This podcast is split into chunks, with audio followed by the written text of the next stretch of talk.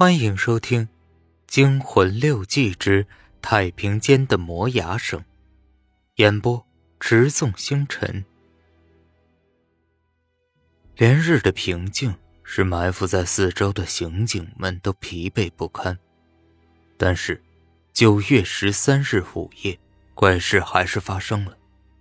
刘强，男，二十三岁，是一个惯偷，他的作案手法非常简单。就是把事先印好的虚假宣传广告挨户的塞到门缝里，第二天再来查看，凭借广告在与否来判断该住户的生活规律。如果有的住户广告几天都没人动过，那么他就可以大大方方的开门入室。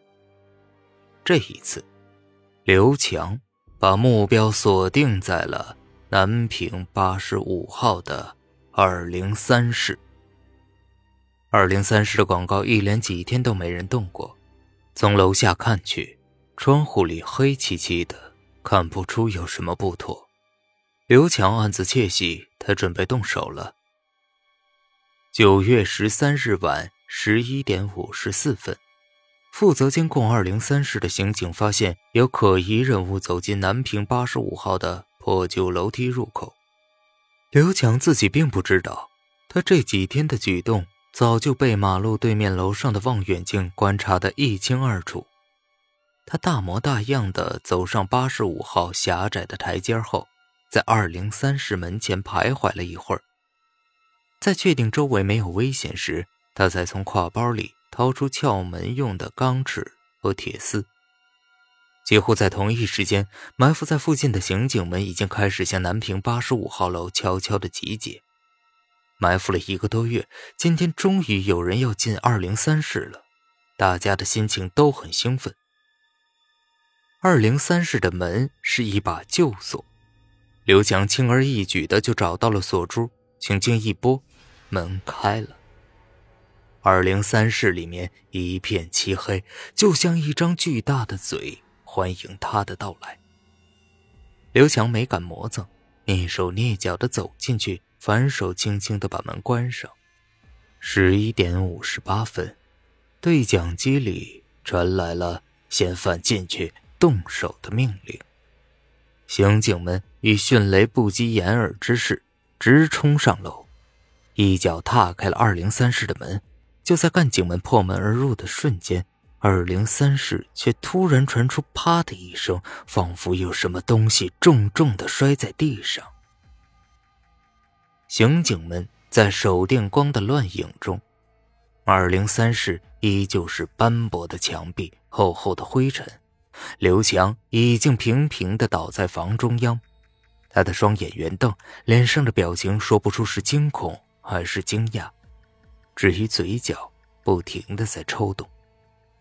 他还没死，不过和死已经没有什么区别了。在送医院的路上。他只是不停的念叨两个字：“眼睛，眼睛，眼睛。”什么眼睛？刑警们面面相觑，阴郁的气息弥漫在每个人的心头。后半夜，刘强就因为心律不齐引发的心肌梗塞死在了医院的病床上。大夫们一致认为。过度惊吓才是刘强真正的死因。刑警里有人在咬牙齿，有人在抽烟，甚至有人在发抖。刘强究竟在二零三室看到了什么？又是什么在漆黑的房间里将他吓个半死？刘强临死前说的眼睛又是什么意思？以及刑警们冲进去时所听到“啪”的一声，又有什么古怪呢？一切的一切难以解释，而且发生的诡异而离奇。刘强就在人们的眼前活活被吓死，死的匪夷所思。是不是可以说二零三室真的有冤魂？第二天下午。李敏坐在办公室的飞机前，打开昨天晚上的行动报告。面对一团又一团的诡异离奇，他实在是写不下去。一切证据都表明，对这个案件的侦破不是和人在打交道，而是和鬼在打交道。写什么呢？如果写专案组活见鬼了，估计省局的领导是不会满意的。倒了杯茶，李敏握着有些发烫的茶杯，犹豫着。好在报告明天才交，有的是时间赶。他索性点开网络，挂上 QQ，在网络上放松一下。看了会儿股市新闻，他的 QQ 开始跳了。跳动的是一个独眼海盗，叫花落无声。嗨，你好。嗯，你好。李敏敲击着键盘，花落无声在他的好友栏里，可他记不起什么时候加过这个人。聊聊好吗？我为什么要和你聊天？李敏在网络上一向趾高气昂。对方沉默了一会儿，发过来一句话：“你的报告打不出来，需要休息一下，或许聊聊天是个不错的选择。”嗯，打报告的事他怎么知道？李敏吃惊的捂住嘴，难道是哪个认识他的男同事在捣鬼吗？点开花落无声的资料，里面只有一句话：“这个家伙很懒，只留下一只眼睛。”一看“眼睛”两个字，李敏心里不禁打了个寒战，他立刻想到。那个死去的盗贼刘强，临死前曾不停念叨的两个字：“眼睛。”人体最脆弱的器官，总能带给人类最深的恐惧。李敏敲着键盘：“你留下眼睛做什么？还债。还谁的债？我父亲。哼，你很奇怪啊，为什么还要还他一只眼睛？”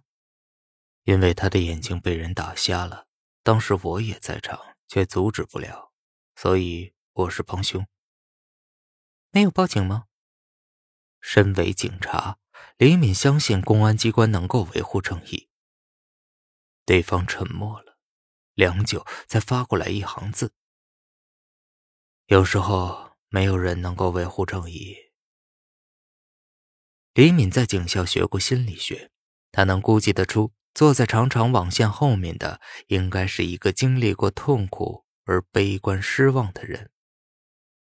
大多数女孩都是善良的，对于每个悲观失望的人，他们都会带着一份怜悯的心情，想给予别人帮助。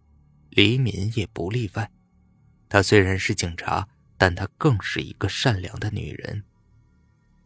她答道：“我是一个警察，也许我可以帮你维护正义。”哼，我们不是同一时代的人，你不可能维护已逝去的正义。哼，难道我很老吗？我想我们都很年轻。李敏想把话题谈得轻松些。我们见面吧，趁我们都年轻。对方提出意见的态度很坚决。李敏猜，一定是那个同事在跟自己开玩笑。要不然怎么会这么快就提出见面的要求？